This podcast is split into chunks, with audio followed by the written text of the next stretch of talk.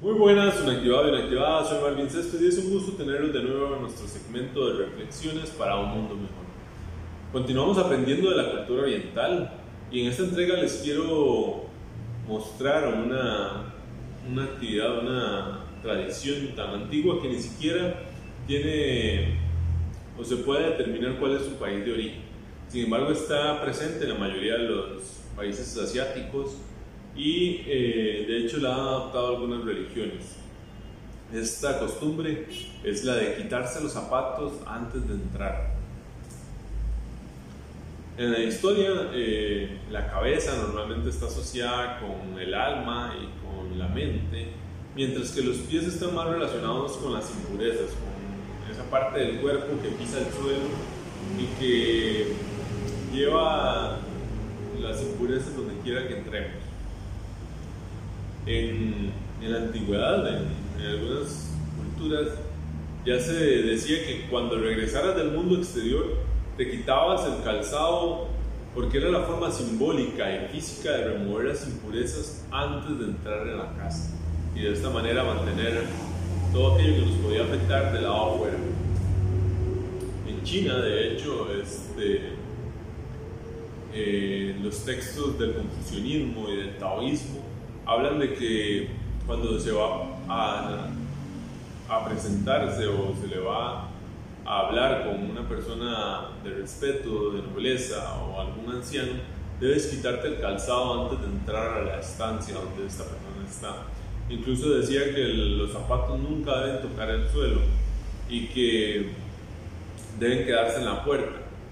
Eh, estar descalzo eh, era una norma de cultura que se practicaba entre las personas eh, educadas y eh, una forma de respeto también para la persona a la que se iba a visitar.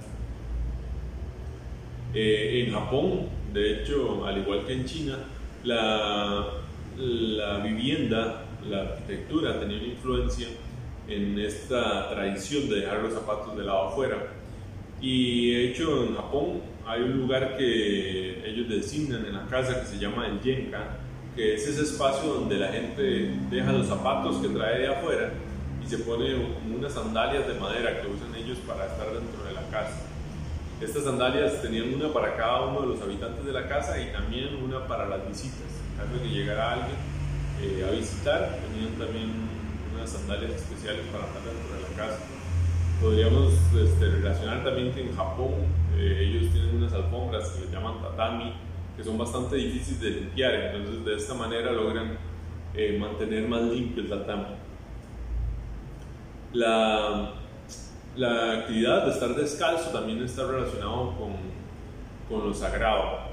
Ellos, eh, o dentro de, la, dentro de las culturas, o dentro de la mayoría de las religiones, la, se habla de que el lugar sagrado siempre eh, se debe pisar descalzo, que nunca se debe entrar con zapatos a los lugares sagrados. De hecho, dentro del Islam, la zona de rezo de las mezquitas, cualquier persona, sea musulmana o no, debe entrar descalzo.